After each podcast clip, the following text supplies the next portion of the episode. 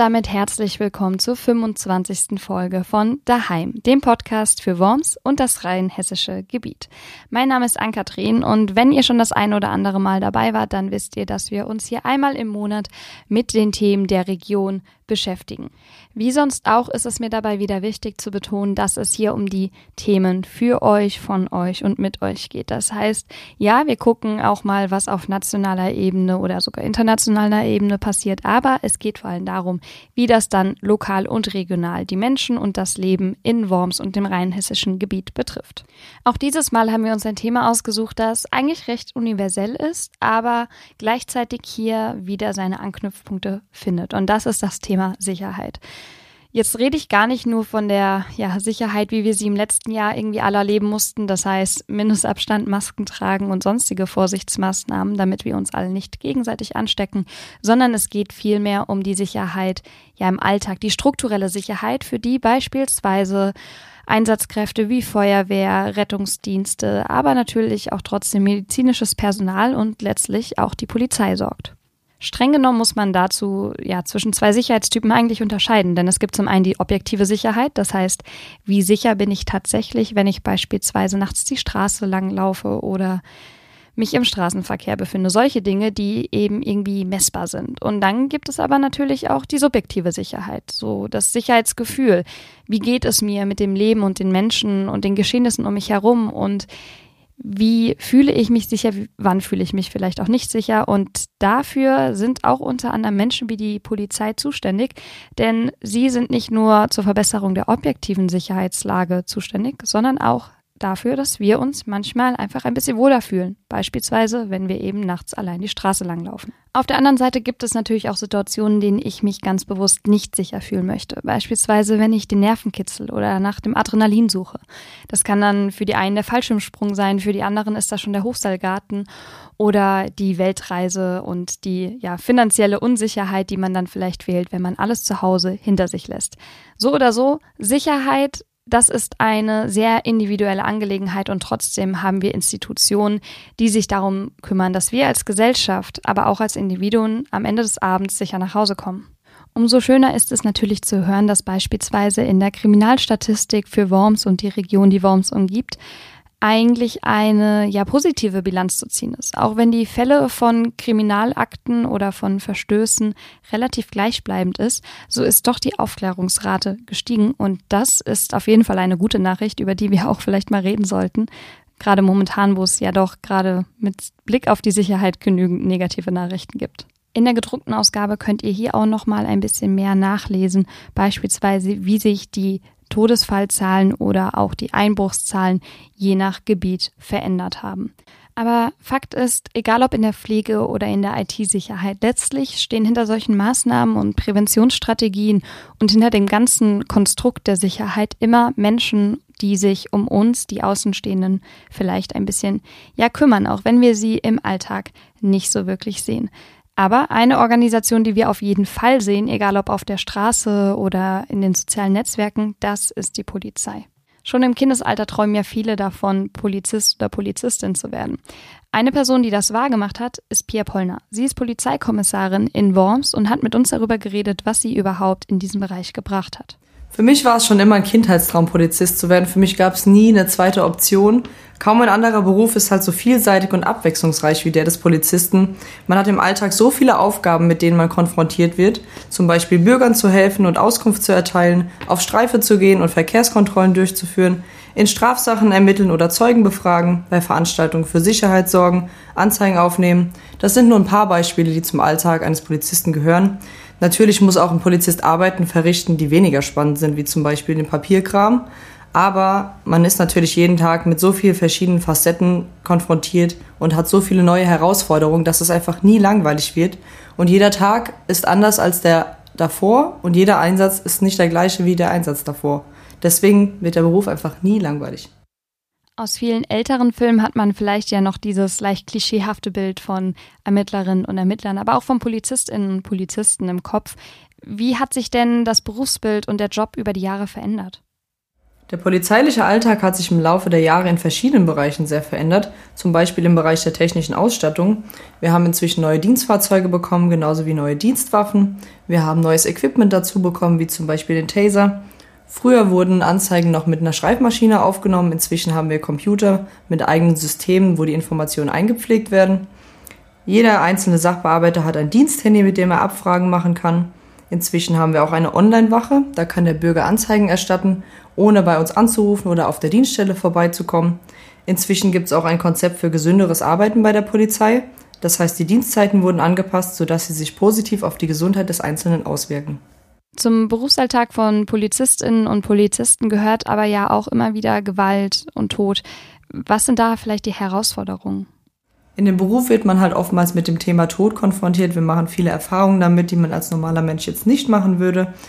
Im normalen Leben hat man wenig mit dem Thema zu tun. Deswegen ist es für uns besonders wichtig, dass wir sehr professionell mit dem Thema umgehen. Auf diesen Aspekt weist Pia Pollner vor allem deswegen hin, weil Tod und Gewalt eben durch verschiedenste Einflüsse ja zum Joballtag gehören können. Es gibt zum einen die Verkehrsunfälle, es gibt aber auch natürlich Gewaltdelikte und auch Suizidsituationen. Das alles sind Situationen, in denen man vielleicht auch ungeplant mit ja verletzten Menschen, aber auch toten Menschen konfrontiert wird. Und das ist gar nicht mal das Herausforderndste, sondern vielleicht die Arbeit mit den Angehörigen, wenn es dann darum geht, ja, schlechte Mitteilungen zu überbringen oder überhaupt über die Situation aufzuklären. Da muss der Sachbearbeiter dann herausfinden, warum jemand gestorben ist, beziehungsweise woran jemand gestorben ist. Und da es für die Angehörigen immer eine sehr große Belastung ist, solche Situationen, ist es für uns besonders wichtig, dass wir professionell handeln und die Angehörigen sich gut aufgehoben fühlen. Polizeiarbeit ist ja aber letztlich auch Prävention und ja Schutz irgendwo. Wie schafft die Polizei es, der Öffentlichkeit dann auch ein gewisses Sicherheitsgefühl zu vermitteln? Dies wollen wir durch unsere Präsenz in der Öffentlichkeit sowohl analog als auch digital gewährleisten und uns ist dabei besonders wichtig, dass wir für jedermann jederzeit ansprechbar sind und dass wir unser Handeln möglichst transparent machen, dass der Einzelne einfach nachvollziehen kann, warum wir unsere Maßnahmen so treffen, wie wir es tun. Was kann die Polizei darüber hinaus noch tun, beispielsweise für besonders schutzbedürftige Gruppen wie Senioren oder Kinder? Wir haben natürlich einige Präventionsangebote in diesem Bereich für Kinder und Senioren. Eins davon wäre die Einbruchsschutzberatung. Da gibt es Sachbearbeiter, die beraten Menschen, die Opfer von Einbrüchen geworden sind. Die kommen dann zu denen nach Hause und erklären ihnen, wie man ihr Haus oder ihre Wohnung einbruchssicher machen kann, zum Beispiel durch Alarmanlagen oder Videoanlagen. Es gibt auch Sachbearbeiter, die auf einzelne Bereiche spezialisiert sind, wie zum Beispiel Drogenprävention. Die halten dann Vorträge an Schulen für Kinder und klären sie über die Folgen von Drogen auf. Dann hätten wir noch die Jugendverkehrsschule. Das sind Sachbearbeiter, die den Kindern Fahrradfahrern beibringen und sie einfach spielerisch auf die Gefahren im Straßenverkehr aufmerksam machen. Sowas ähnliches ist auch die Polizeipuppenbühne. Die ist aber eher für Kinder im Vor- und Grundschulalter. Ähm, ein Bereich hiervon wäre zum Beispiel Verkehrsprävention. Da wird auch so ein bisschen spielerisch den Kindern schon beigebracht, worauf man denn achten sollte im Straßenverkehr. Das allumfassende Thema ist aber natürlich auch weiterhin die Pandemie. Was hat sich da denn vielleicht auch ja in der Kriminalstatistik und generell bei Straftaten im letzten Jahr getan? Durch Corona kann im Jahr 2020 von einer leichten Verschiebung der Fallzahlen aus dem Bereich der Gewalt- und Diebstahlsdelikte in den Bereich der Betrugsdelikte gesprochen werden im Vergleich zum Vorjahr 2019. Auch die Absage von Großveranstaltungen mit Menschenansammlungen, die normalerweise Gelegenheit für solche Straftaten bieten würden, trägt natürlich hierzu wesentlich bei. Die Fallzahlen im Bereich der Wohnungseinbrüche sind 2020 im Vergleich zum Vorjahr 2019 deutlich zurückgegangen. Das liegt wahrscheinlich daran, dass das Arbeitsleben der Bevölkerung sich verändert hat und viele Menschen sich im Homeoffice befanden und somit mehr Zeit zu Hause verbracht haben. Pia Pollner hat viele verschiedene Aufgaben. Nicht nur, weil sie in zwei verschiedenen Arbeitsbereichen beziehungsweise in zwei verschiedenen Inspektionen, nämlich Worms und Alzey, eingesetzt wird, sondern auch, weil die Polizeiarbeit einfach abwechslungsreich ist. So muss sie in verschiedenen Gebieten ermitteln und tätig sein und natürlich auch mal Streife fahren. Und insgesamt sind sie und ihre Kollegen und Kolleginnen für 115.000 Menschen in dem ganzen Gebiet von Worms zuständig. Das ist eine ganze Menge, vor allem wenn man dann noch hört, dass es 225 Quadratkilometer sind, die damit auch zusammenhängen und die auch geschützt und ja ermittelt werden wollen. Uns hat deswegen auch nochmal interessiert, wenn sie nochmal als Polizeikommissarin woanders hingehen könnte und einen anderen Bereich kennenlernen könnte, welcher das denn wäre. Also grundsätzlich würde ich mir eigentlich gerne mal die Polizeiarbeit in einem anderen Land anschauen. Die haben ja eine ganz andere Kultur und eine andere Mentalität als wir. Man hört ja öfter in den Medien mal was über die Polizeiarbeit in anderen Ländern. Trotzdem kann man das nicht so ganz nachvollziehen. Das ist nicht so wirklich greifbar für uns. Für mich wäre es einfach mal interessant, dass man mal einen Vergleich ziehen könnte, wie die arbeiten, ob es da Parallelen zu unserer Arbeit gibt oder ob es da gravierende Unterschiede gibt. Außerdem haben die ja bestimmt auch Innovationen, die wir in Deutschland zum Beispiel noch nicht haben, wo man sich vielleicht auch mal was abschauen könnte. Deswegen wäre es für mich persönlich interessanter, mit jemandem in einem anderen Land mal zu tauschen, statt mir in Deutschland jetzt hier noch eine andere Stadt anzugucken. Ja, und eigentlich wollten wir noch eine ganz klassische Frage beziehungsweise eine ganz klassische Antwort von Pia hören, aber sie hat uns stattdessen ein bisschen die Konkurrenz empfohlen, denn wir haben sie gefragt, welchen Krimi sie denn am liebsten liest. Wir hatten schon fast erwartet, dass sie sagt, ich lese gar keine Krimis, weil ja, ich habe ja auf der Arbeit genug damit zu tun. Und stattdessen hat sie uns mit einer Podcast-Empfehlung überrascht. Also ich lese eigentlich keine Krimi-Bücher, ich höre eher Krimi-Podcasts. Mein Lieblingspodcast ist Die Zeit Verbrechen. Das ist einer der erfolgreichsten deutschen Podcasts. Der beschäftigt sich mit echten Kriminalfällen aus Deutschland, die auf einer wahren Begebenheit beruhen. Da gibt es dann Reporter, die Interviews führen mit den Ermittlern und die fragen, wie sie damals vorgegangen sind, wieso es damals zu den Verbrechen kam und wie die Ermittlungen aufgenommen wurden.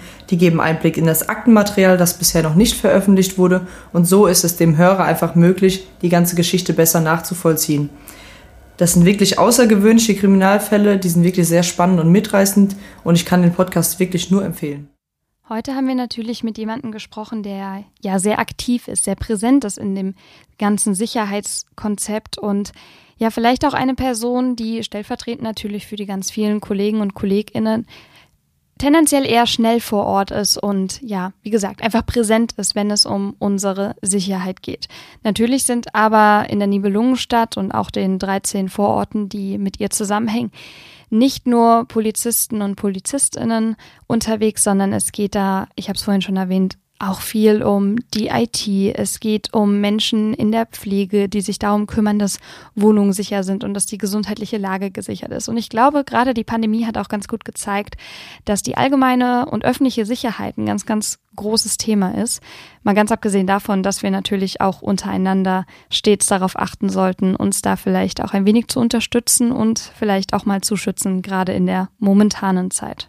Vielleicht habe ich jetzt hier auch einige Bereiche komplett vergessen und es würde mich total interessieren, ob ihr da draußen vielleicht auch den ein oder anderen ja, Sicherheitsbereich kennt oder den ein oder anderen Sicherheitsaspekt, über den ihr ganz gerne mal reden würdet. Gerne auch mit uns. Wir freuen uns sowieso über alle Anregungen, über jedes Feedback. Schreibt uns gerne an redaktion.wormser-wochenblatt.de. Wie immer gibt es in der gedruckten Ausgabe noch ganz viele weitere Informationen und auch alle Podcast-Folgen aller alten gibt es weiterhin in der Podcast-App eures Vertrauens zum Nachhören.